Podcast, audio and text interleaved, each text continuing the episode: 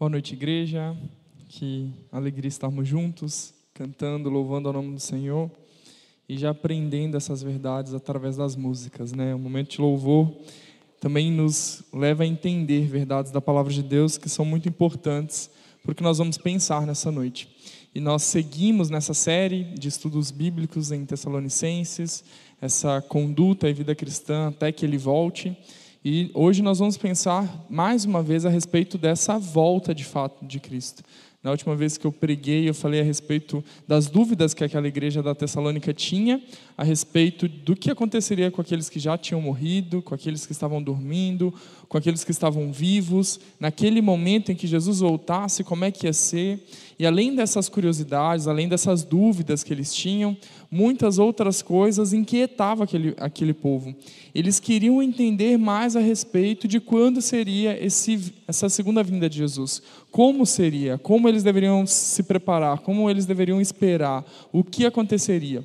E aí Paulo escreve mais uma vez nesse capítulo 5, que é o que nós vamos ler hoje, a respeito disso, mas dando a entender que eles estavam com preocupações erradas. Eles estavam pensando numa perspectiva errada a respeito dessa segunda vinda de Cristo. E se a gente olhar hoje na nossa sociedade, há muitos que estão nessa mesma expectativa que, daquela igreja da Tessalônica. Pessoas que não querem simplesmente saber uh, sobre a volta de Cristo, mas querem entender os detalhes, as minúcias, né? A gente sabe que especulação escatológica, né, a respeito do fim do tempo, é algo que está em alta. Quando surge uma nova catástrofe, quando acontece uma pandemia, quando acontece alguma coisa diferente em Israel, são muitas mensagens, muitas pessoas que perguntam, que se questionam se é ou não é o fim dos tempos, se Jesus está ou não está de fato voltando. Quanto tempo Jesus então levará a partir desse momento que vivemos para que ele de fato volte? E muitos de nós, às vezes, nos inquietamos também com esse tipo de pensamento. Durante a pandemia, muitos se perguntaram e nos perguntaram se isso era de fato um sinal de que Jesus Cristo está voltando. Ora, depois que Jesus voltou aos céus, vivo no seu corpo ressurreto, um dia ele voltará. E tudo o que acontece na nossa era presente indica que Jesus está voltando. Só não sei quando, só não sei como. Aquele, aquela igreja da Tessalônica, aqueles discípulos tinham uma expectativa de que seria logo, que eles mesmos presenciariam a volta de Jesus. Mas passaram-se séculos e séculos e aqueles irmãos não testemunharam a segunda volta de Cristo. Mas isso não deixou de ser uma, um recado, uma informação importante para que eles estivessem preparados. E quando nós pensamos hoje a respeito da segunda volta de Cristo, a gente deve perder menos tempo tentando entender os detalhes e sim tentando entender como nós devemos aguardar essa volta de Cristo. A gente precisa parar de criar um cronograma, a gente precisa parar de tentar colocar quais são os detalhes, a sucessão de fatos e de fato entender: eu estou preparado para esse momento? Eu estou aguardando essa volta de Cristo da maneira como eu devo aguardar? E a gente corre um sério risco de viver ou num cinismo, ignorando que Jesus um dia vai voltar e que nós precisamos estar ansiando, esperando por isso, ou simplesmente numa curiosidade para demonstrar um conhecimento teológico, mostrar um conhecimento de Bíblia que não é tão necessário assim. E Paulo ele tem uma tese que ele quer ensinar para aquela igreja. Ele quer ensinar para eles que esses detalhes não são tão importantes quanto à necessidade de estar preparado, de aguardar da maneira certa. Às vezes a gente passa por experiências em que Deus fala: espere, no tempo certo vai acontecer. Calma, eu estou preparando. E a gente fica ansioso, a gente não sabe né, esperar da maneira correta. Enquanto o que nós deveríamos de fato estar ansiosos, aguardando, esperando da maneira correta, que é a volta de Cristo, a gente quase ignora esse fato. E quando a gente começa a pensar a respeito desse fato, é porque a coisa está feia, o bicho está pegando. Tem um monte de problema, tem um monte de situação, a gente liga o jornal, a gente fica triste, preocupado, e aí sim a gente lembra: é, Jesus vai voltar. Mas esse pensamento da volta de Cristo, dessa segunda vinda de Cristo, não é algo que é presente na nossa mente todos os dias. Não é algo que está presente nas nossas orações todos os dias. E isso Paulo está dizendo: olha, ao invés de tentar entender algo que só pertence a Deus, vocês deveriam gastar os seus esforços e tentar estar preparados, aguardando essa volta de Cristo. Então, o papel da igreja não é saber o tempo, não é saber aquilo que o Pai reservou exclusivamente sobre a sua autoridade, mas é estar preparado para isso. E essa não era um, esse não era um questionamento só dos tessalônicos. Eles Uh, também os discípulos de Jesus, aqueles que estavam caminhando junto com Jesus, quando ouviam Jesus falar a respeito da sua morte ou do, do dia do juízo, eles também tinham curiosidade, eles também queriam entender e enchiam Jesus de questionamento: quando vai ser? Quem que vai sentar do lado de quem? É, o que, que vai ter lá esperar, esperando para nós, preparado para nós? E daquela mesma maneira que Jesus já respondia para os seus discípulos, Paulo responde para aquela igreja. E da mesma maneira que Paulo responde para aquela igreja, a palavra de Deus fala para nós hoje. Precisamos estar preparados. Esse é o foco do ensinamento a respeito da segunda vinda de Cristo. Esse é o foco da mensagem de hoje, como devemos aguardar a segunda vinda de Cristo. E por isso eu convido os irmãos a abrir em 1 Tessalonicenses, capítulo 5. Nós vamos ler do verso 1 até o verso 11 para entender alguns recados, algumas diretrizes que Paulo dá àqueles irmãos a respeito da volta de Cristo, como aguardar a segunda vinda. 1 Tessalonicenses, capítulo 5, do 1 ao 11, diz o seguinte: Irmãos, no que se refere aos tempos e às épocas, não há necessidade de que eu lhes escreva, porque vocês sabem perfeitamente que o dia do Senhor vem como ladrão à noite. Quando andarem dizendo paz, segurança, eis que lhes sobrevirá repentina destruição. Como vêm as dores de parto à mulher que está para dar à luz, e de modo nenhum escaparão. Mas vocês, irmãos, não estão em trevas, para esse dia, para que esse dia os apanhe de surpresa como ladrão. Porque vocês todos são filhos da luz e filhos do dia. Nós não somos da noite nem das trevas. Assim, pois, não durmamos como os demais, pelo contrário, vigiemos e sejamos sóbrios. Ora, os que dormem, é de noite que dormem, e os que embriagam, é de noite que se embriagam. Por, nós, porém, que somos do dia, sejamos sóbrios, revestindo-nos da couraça da fé, do amor e tomando como capacete a esperança da salvação. Porque Deus não nos destinou para a ira, mas para alcançar a salvação mediante o Senhor Jesus Cristo, que morreu por nós para que, quer vigiemos, quer durmamos, vivamos em união com Ele. Portanto, consolem uns aos outros e edifiquem-se mutuamente, como vocês têm feito até agora. Esse texto, então, Paulo mostra que nós devemos aguardar a segunda vinda de Cristo com algumas atitudes com um certo preparo e não simplesmente de maneira negligenciada. Ah, não, eu sei que Cristo vai voltar. E eu vou vivendo a minha vida até que Cristo volte. Eu continuo fazendo as minhas coisas. Quando ele chegar, ele vai ver que eu fui para a igreja, que eu sou salvo, que eu fui dizimista, que eu servi nos ministérios e está tudo certo. Mas muitas vezes a gente aguarda a volta de Cristo de uma maneira passiva, de uma maneira inerte, como se nós não tivéssemos o que fazer até Cristo voltar. Como se simplesmente nós tivéssemos que sentar e esperar. Talvez como se tivesse que pegar vestes brancas, sentar no, no alto de um monte e ficar aguardando Jesus voltar, sem comer, sem trabalhar, sem fazer nada. E não é isso que Paulo está dizendo. Paulo está tá dizendo o seguinte: em relação a quando, dias, épocas, eu não tenho nada mais para dizer. A palavra de Deus já nos mostra isso. Jesus falou: Eu não sei, isso só compete ao Pai. E Paulo já havia ensinado isso para aqueles irmãos. Tanto que ele diz: Não tenho mais nada para ensinar a respeito a não ser o que eu já ensinei. Agora, parem de ficar preocupados com o dia, com a hora, com o tempo e estejam com essa expectativa. Qual seria então essa diferença da expectativa e dessa preocupação?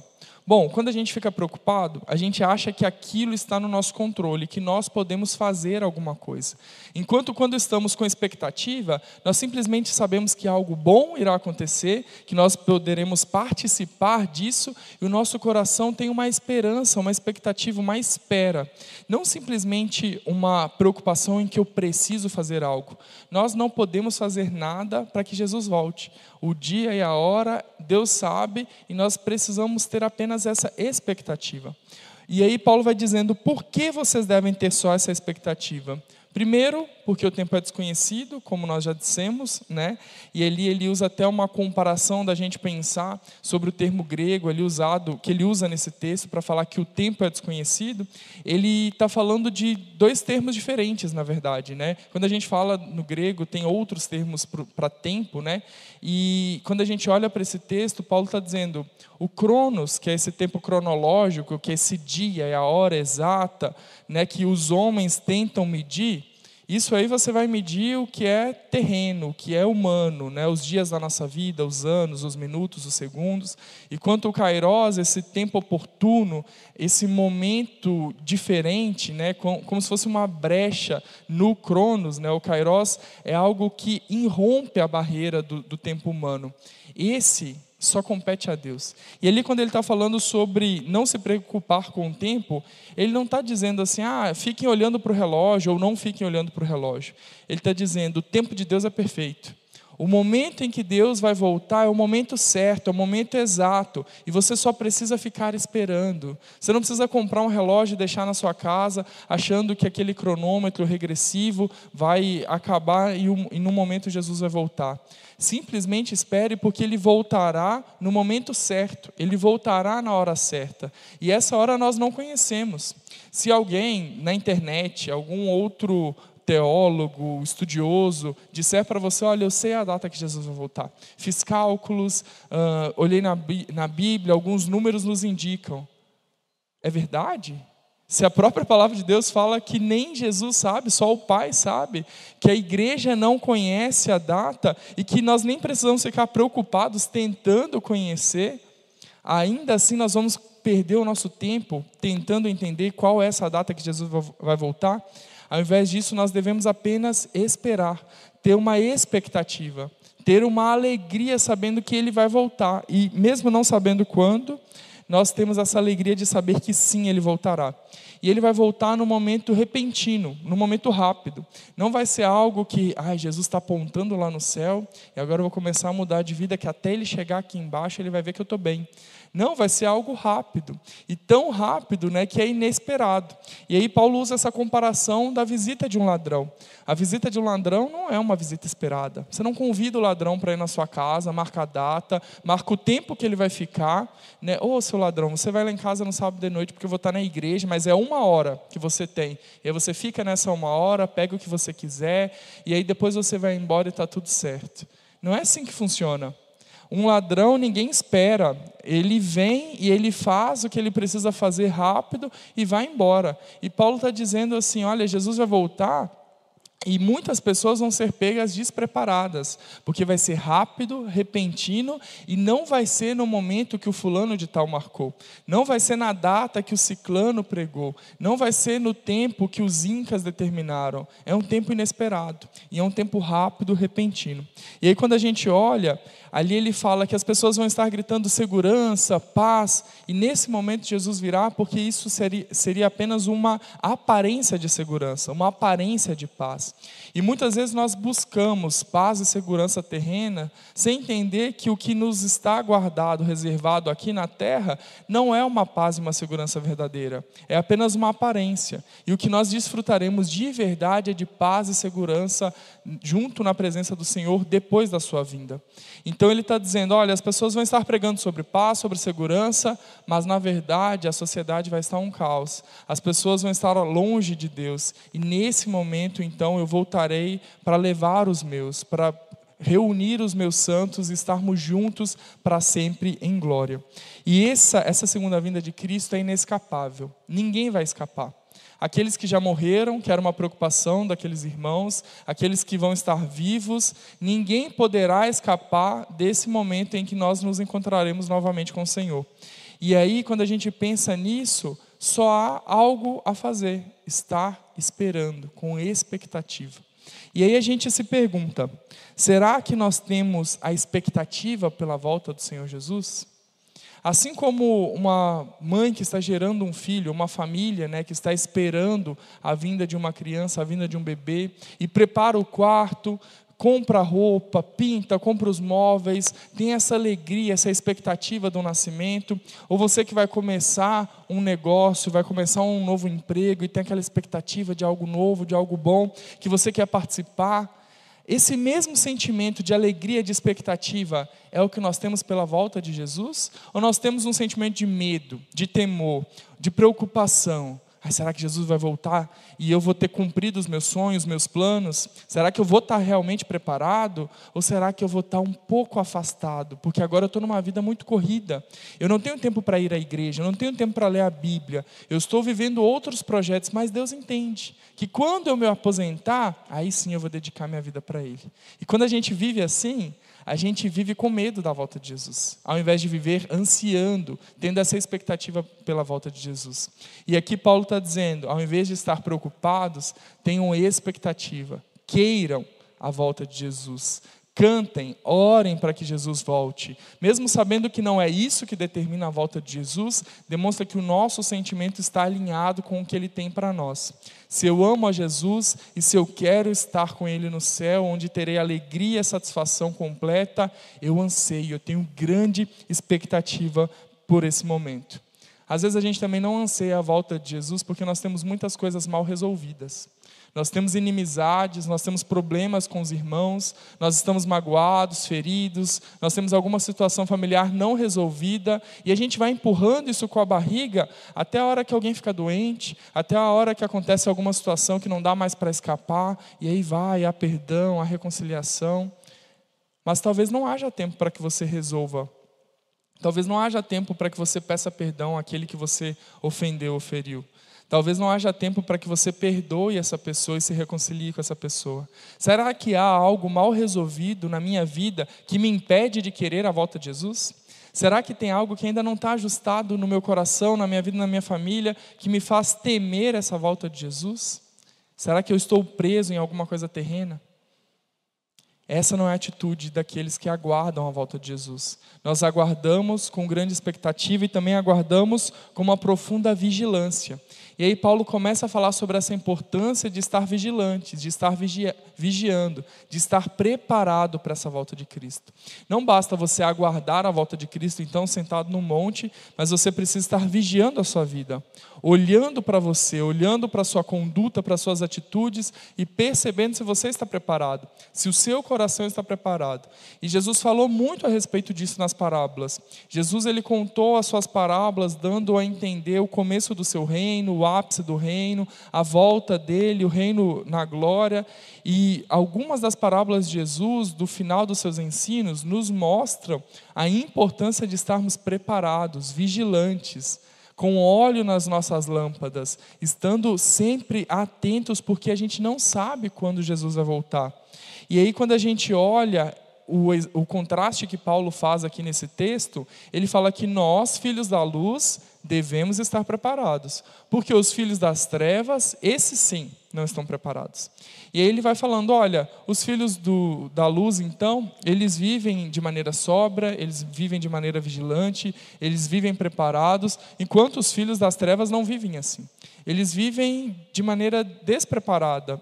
Eles simplesmente esquecem que Jesus um dia vai voltar. E nós não podemos ser assim. Quando Paulo faz esse contraste, ele não está simplesmente colocando uma linha e falando para assim, vai para o lado esquerdo, quem acredita que Jesus vai voltar, vai para o lado direito, quem não está preocupado com a volta de Cristo. Ele não está dizendo isso. Ele está mostrando que nós devemos estar preparados, mas que muitas vezes nós agimos como os filhos das trevas.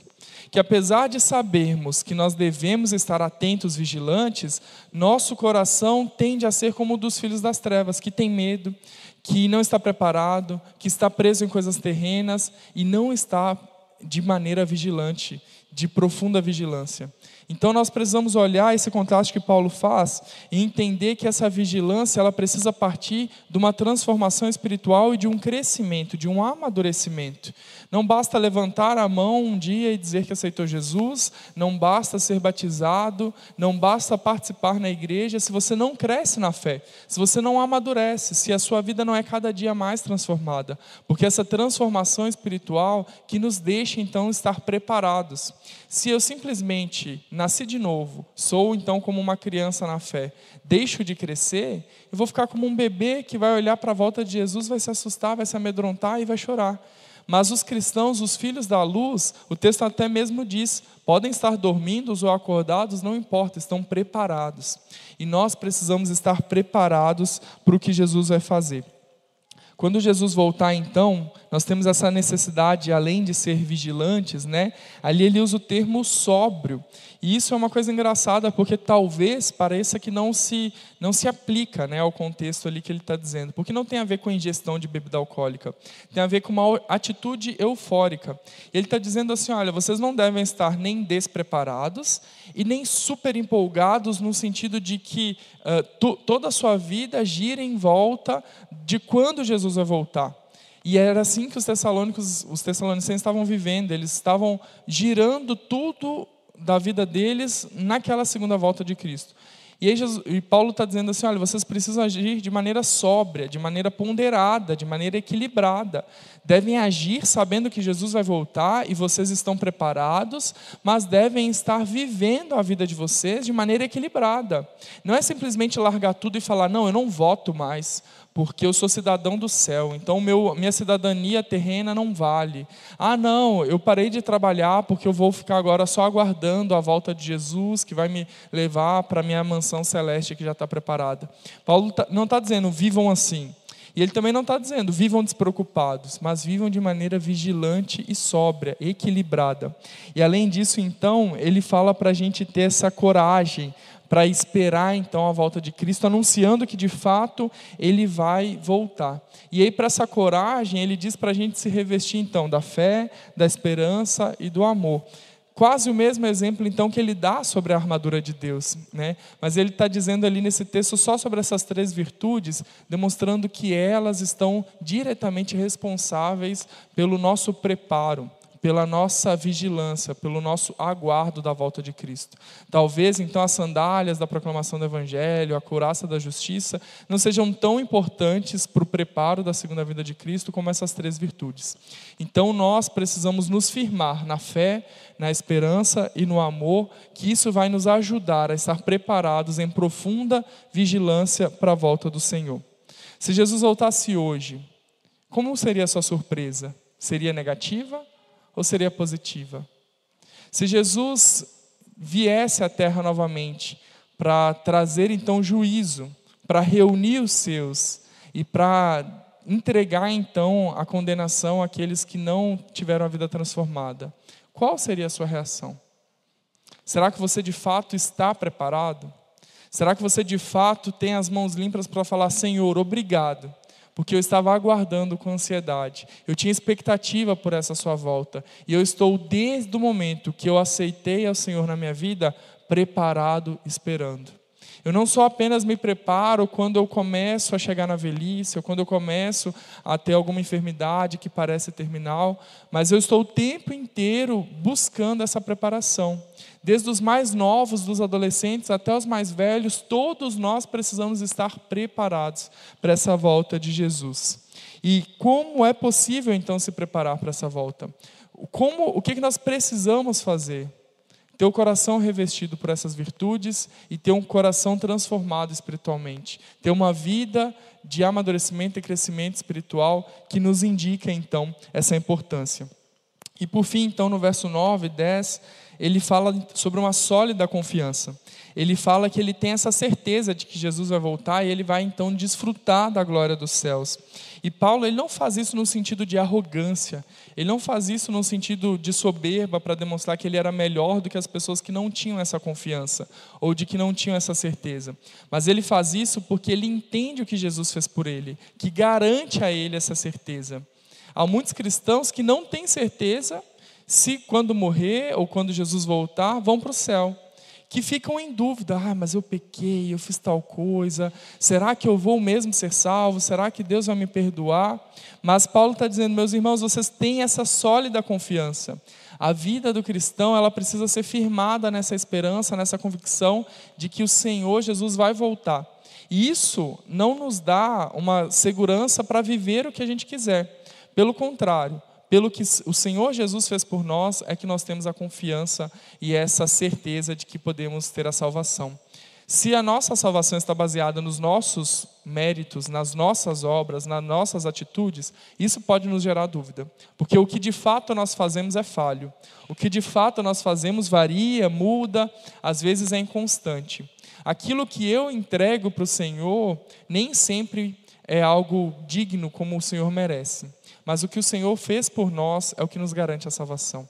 É o sangue de Jesus derramado na cruz que nos dá essa confiança de salvação. É a vida de Jesus entregue por nós para que nós possamos viver a vida dele, que deve dar ao nosso coração essa confiança, essa sólida confiança. E por isso Paulo está dizendo para aqueles irmãos: vigiem, estejam preparados, mas tenham a certeza de que aqueles que nasceram de novo e buscam ter a vida de santificação diante do Senhor Jesus, esses então podem ter a confiança de que irão desfrutar da glória dos céus com Ele. Nós temos a certeza da nossa salvação? Nós temos essa confiança de que se o Senhor Jesus voltasse hoje, eu estaria esperando, preparado, porque eu sei que eu vou para o céu. Se nós temos, nós temos uma grande missão também, de ajudar outras pessoas a ter a certeza da salvação. Porque é assim que ele conclui com o verso 11 além do, do capítulo 4, que ele termina falando consolem uns aos outros com essas palavras, no capítulo 5 ele também fala consolem uns aos outros, mas também edifiquem uns aos outros. Levem essas palavras de edificação para que outras pessoas conheçam essa confiança, essa, essa certeza da salvação. Além de estarmos edificados por aquilo que o Senhor fez por nós, nós também podemos edificar outras pessoas.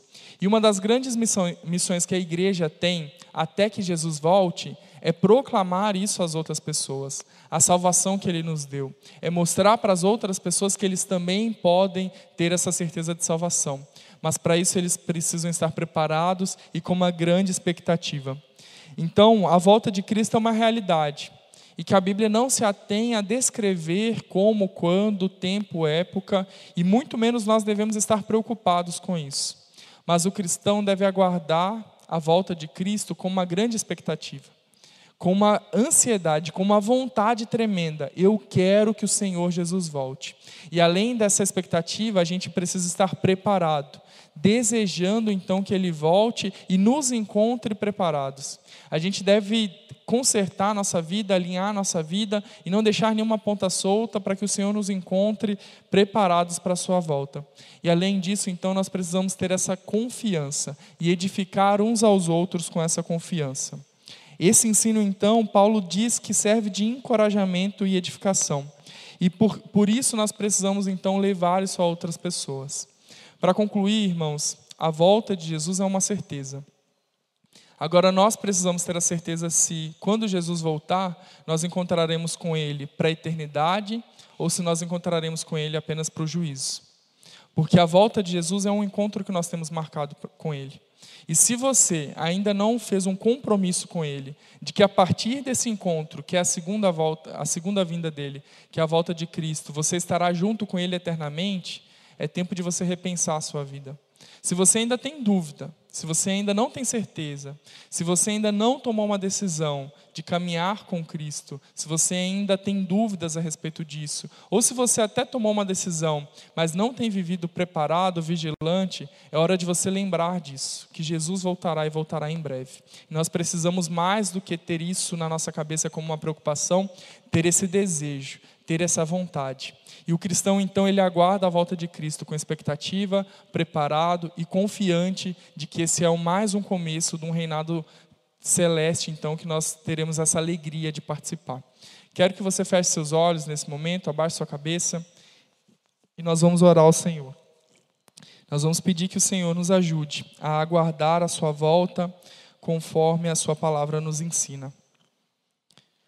Senhor Jesus, nós sabemos, Pai, que muitos de nós têm agido como o mundo, têm agido como os filhos das trevas. Muitos de nós têm deixado com que o nosso coração fique preocupado com detalhes, minúcias que não são tão importantes assim. Muitas vezes, ao invés de aguardar com ansiedade, com expectativa, nós aguardamos com medo. Nós tememos, Pai, não realizar os nossos sonhos, os nossos projetos. E nós não queremos viver assim, nós queremos aguardando, sabendo que o que o Senhor tem para nós é infinitamente melhor. É muito melhor do que aquilo que desfrutamos aqui.